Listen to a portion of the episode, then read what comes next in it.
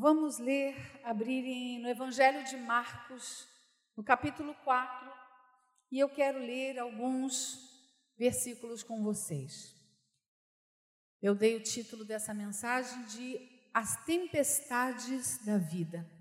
Marcos capítulo 4, nós vamos ler o versículo 1 e 2 e depois vamos ler do 35 ao 39. Você encontrou? Diga amém. Amém. A palavra do Senhor diz assim, eu vou ler na nova tradução da linguagem de hoje. Jesus começou a ensinar outra vez na beira do lago da Galileia. A multidão que se ajuntou em volta dele era tão grande que ele entrou e sentou-se em um barco perto da praia onde o povo estava. Jesus usava parábolas para ensinar muitas coisas. Versículo 35 que diz: Naquele dia de tardinha, Jesus disse aos seus discípulos: vamos para, vamos para o outro lado do lago. Então eles deixaram o povo ali, subiram no barco em que Jesus estava e foram com ele, e outros barcos o acompanharam. De repente começou a soprar um vento muito forte, e as ondas arrebentavam com tanta força em cima do barco que ele já estava virando, ficando cheio de água. Jesus estava dormindo na parte de trás do barco, com a cabeça numa almofada. Então, os discípulos o acordaram e disseram: Mestre, nós vamos morrer. O Senhor não se importa com isso? Então ele se levantou, falou duro com o vento e disse ao lago: Silêncio, fique quieto. O vento parou e tudo ficou calmo. Glória a Deus por isso. Fecha seus olhos, Senhor. Eis aqui a tua palavra. Ó Deus, e ela é viva e eficaz. Ela não volta vazia, Senhor. Aquilo que tu queres falar, Pai, eu quero te pedir que o teu Espírito Santo faça isso na vida de cada um de nós e que eu possa ser um canal de bênção nessa noite para aqueles que estão aqui nos ouvindo para aqueles que estão em casa ouvindo essa transmissão, em nome de Jesus, nós falamos contigo. Amém. As tempestades da vida. Jesus havia passado todo dia, irmãos, todo dia, ensinando à beira-mar, à beira daquele lago. Estava ensinando sobre o reino de Deus. Falou sobre a fé, falou sobre tantos, tantos assuntos importantes que iriam mudar a vida daquele povo, de quem desse ouvido. E para passar para o outro lado, entrou naquele barco, e a história diz que uma tempestade os uh, surpreendeu no caminho.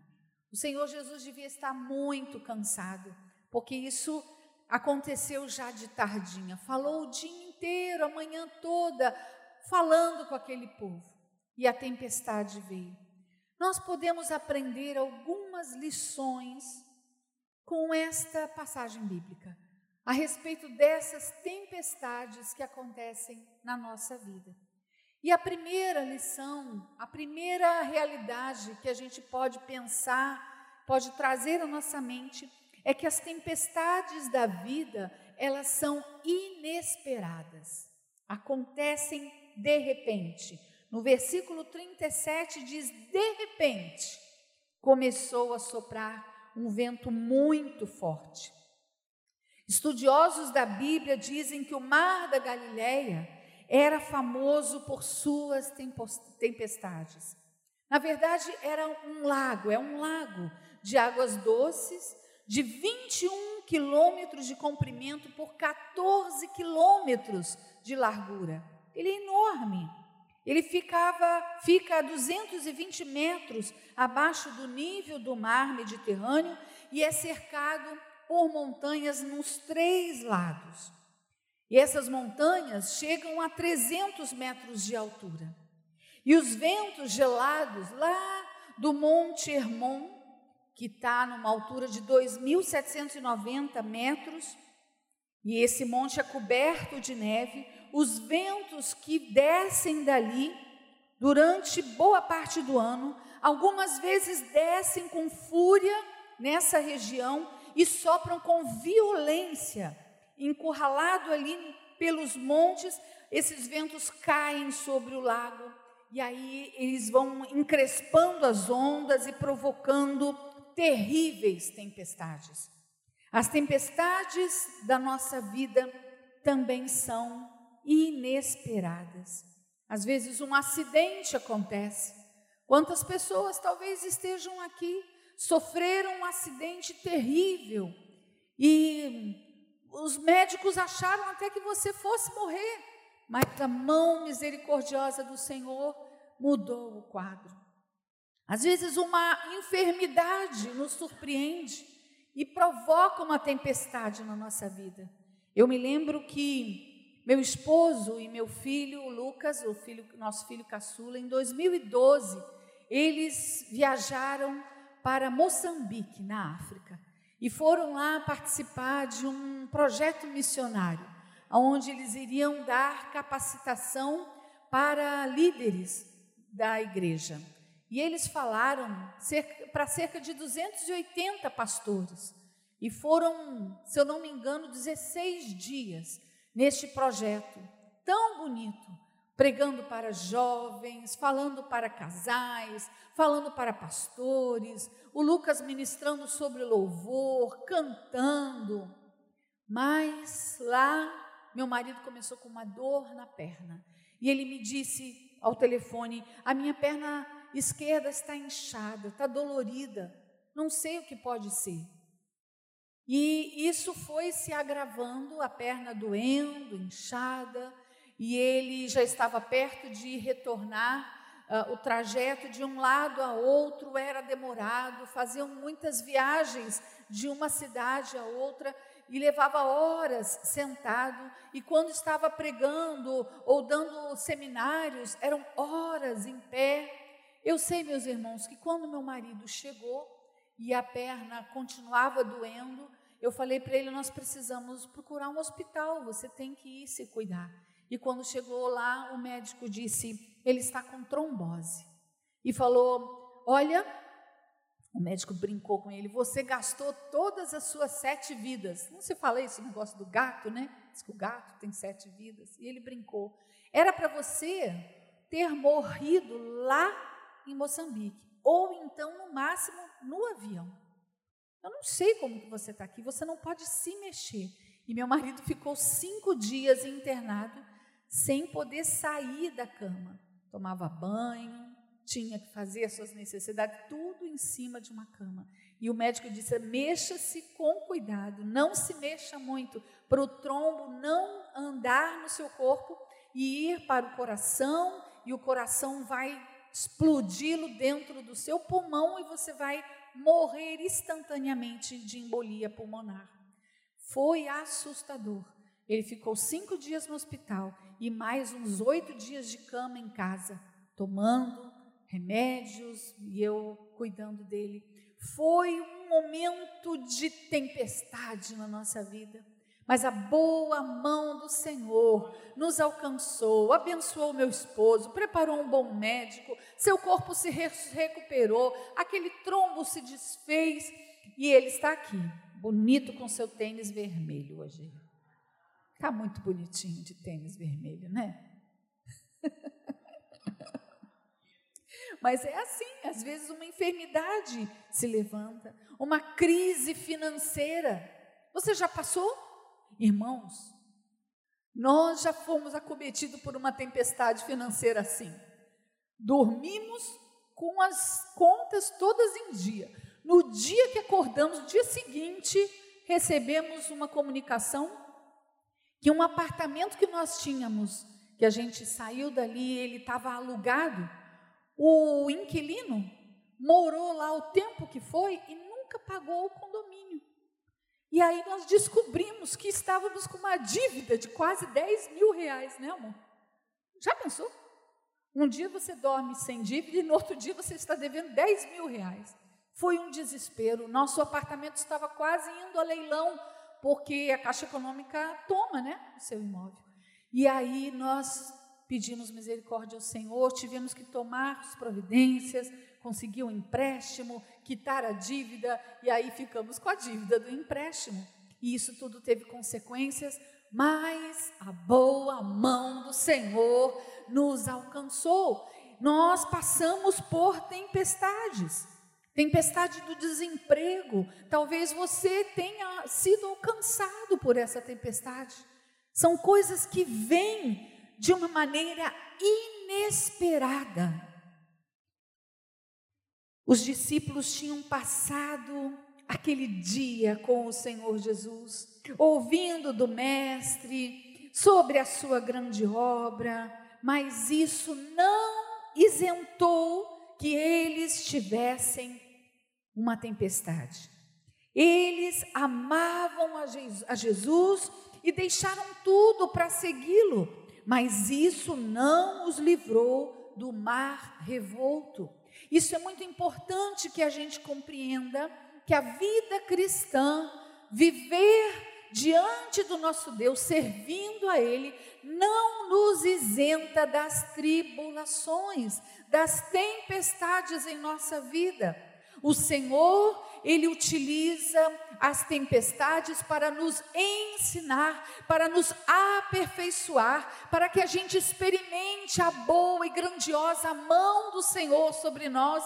Assim a nossa fé é acrescentada, assim nós, nós vamos tendo experiências com o nosso Senhor, nosso Senhor, nós vamos vivenciando a presença doce do Senhor. As aflições e as tempestades da vida fazem parte da jornada do cristão. Por isso que aqui você não encontra uma faixa escrito pare de sofrer. Aqui tudo vai melhorar. Nós não fazemos isso, porque a jornada do cristão é assim. Ela pode vir com as tempestades, mas se Jesus está no nosso barco, como cantam as crianças, vai tudo bem. Com Cristo no barco tudo vai muito bem, vai muito bem, vai muito bem. Com Cristo no barco tudo vai muito bem e passa o temporal, passa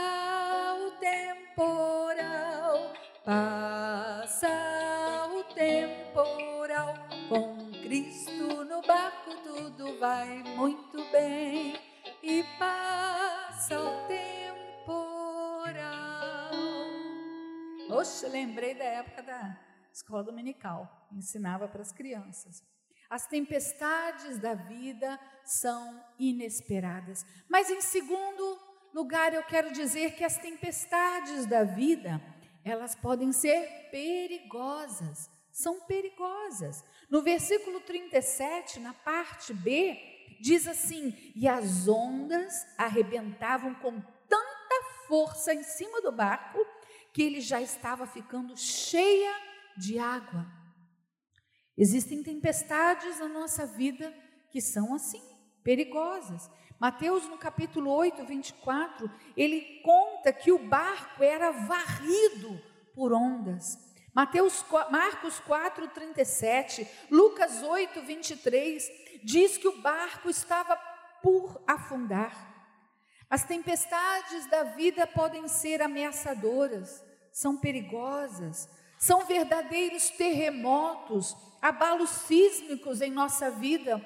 Quando você está passando por uma tempestade, parece que tudo sai do lugar. Você já deve ter assistido nos YouTubes da vida aí um, as imagens de navios sendo açoitados, navios de cruzeiros elegantes, né, muito lindos, sendo açoitados por tempestade.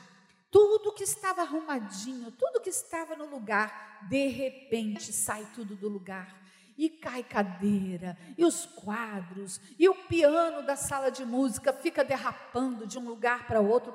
É assustador porque as tempestades, elas podem ser perigosas. Outra coisa que a gente pode destacar é que as tempestades da vida, elas são inadministráveis. Existem tempestades que nós não temos condições. Eles disseram assim no versículo 38: Jesus estava dormindo na parte de trás do barco, com a cabeça numa almofada. Então os discípulos o acordaram e disseram: Mestre, nós vamos morrer, o Senhor não se importa? Aqueles homens, aqueles homens já haviam feito todos os seus esforços. Os discípulos que estavam ali se esforçaram para contornarem a situação, para saírem ilesos daquele problema. Os, os esforços, seus esforços não puderam vencer aquele problema. E eles precisaram clamar por Jesus. Há problemas que nos deixam com a sensação de impotência. Não temos forças para resistir à fúria dos ventos e às ondas. Você já viveu uma tempestade assim? Você está vivendo uma tempestade assim, aonde você olha para si e você diz: Eu não tenho mais forças, eu não consigo mais administrar tamanhas ondas que estão sobre mim. Lá em 2 Crônicas, no capítulo 20, no versículo 2, o rei Josafá experimentou uma grande tempestade na sua vida e no seu povo. Lá em, em 2 Crônicas 20, versículo 3, diz assim: Josafá ficou com medo e orou a Deus, o Senhor, pedindo socorro. Haviam três exércitos que se levantaram contra o povo de Deus. Irmãos, três exércitos, era muita gente, era gente com a intenção de aniquilar aquele povo. Três exércitos não estavam indo para encontrar o rei Josafá para um bate-papo, para fazer acordos. Eles queriam devastar o povo. E a Bíblia diz que o Josafá ficou com medo. E o que ele fez? Porque era algo inadministrável. Ele orou ao Senhor pedindo socorro. Nós precisamos crer no Senhor, e a oração dele foi: Ó oh, nosso Deus, castiga essa gente, pois não somos bastante fortes para resistir a esse enorme exército que está avançando contra nós. Não sabemos o que fazer e olhamos para ti pedindo socorro. Irmãos, quando você não sabe o que fazer, clame ao Senhor, apresente a tua causa ao Senhor. Pastora, mas eu já tenho orado, eu tenho apresentado. Continue, continue, pois a sua bênção se aproxima. O Senhor, Ele está com seus ouvidos abertos a ouvir a tua necessidade. A mão dele não está encolhida, que não nos abençoe. O nosso Deus bom, o nosso Deus é dadivoso, o nosso Senhor, Ele é generoso. E a gente sabe da história que o povo de Deus, eles receberam uma mensagem do profeta que estava ali, profeta Jaziel, e disse: Olha, vocês não vão precisar fazer nada, eu vou enviar o socorro, eu vou agir, e estes exércitos desses três reis serão aniquilados. Irmãos, foi isso que aconteceu. Eles começaram a se matarem uns aos outros e não sobrou nenhum. A tempestade havia se levantado contra o povo de Deus, mas o Senhor mandou, mandou socorro. O Senhor acudiu na hora em que eles reconheceram que não podiam nada fazer. Você está vivendo um tempo assim? Você já olha para você e não vê mais forças, confie no Senhor, ore ao Senhor, bote o seu rosto no pó, como fez Josafá, ele encostou o seu rosto no chão e pediu: socorre no Senhor, tu que és um Deus da promessa, tu que és um Deus que não falha, vem em nosso encontro. Eu quero te dizer que as tempestades da sua vida, que você não consegue administrar, o Senhor Senhor tem a resposta, o Senhor tem o poder para livrar você nesta tempestade. As tempestades da vida também podemos dizer que elas são surpreendentes. Elas podem transformar cenários domésticos em lugares ameaçadores. Ora, irmãos, o mar da Galileia era conhecido por alguns dos discípulos. Alguns eram pescadores profissionais, como Pedro, como João, como Tiago. Alguns eram pescadores profissionais e aquilo que parecia ser, que, que não dava para ser administrado, já não era mais, porque o Senhor enviou o socorro. Muitas vezes, as tempestades da nossa vida, elas vêm, não, não vêm de lugares distantes, elas vêm de, de, de, de um lugar corriqueiro, familiar, de dentro da nossa casa de dentro da nossa casa. Mas o nosso Deus é o Deus do, que, que, que, governa os ventos. O nosso Deus é aquele que fala com as ondas, que fala seriamente com o mar. O nosso Deus é aquele que domina este universo e nós precisamos confiar no nosso Senhor. Às vezes, de dentro da casa se levanta a tempestade, a tempestade do adultério, da traição, da desobediência, da decepção. Mas o nosso Senhor, nesta noite, Ele quer tranquilizar o seu coração. Se o Senhor Jesus está no barco, ou seja, se Ele mora na sua vida, se o Senhor Jesus é teu Deus, é teu Senhor, você não tem o que temer, basta somente clamar ao Senhor, levantar as tuas mãos e dizer: oh, Senhor, socorre-me, e o Senhor virá em teu, a teu encontro. As tempestades da vida acontecem na nossa casa, elas podem ser, elas podem ser inesperadas, elas são perigosas, inadministráveis, elas são surpreendentes, mas maior é o nosso Deus que está no nosso barco.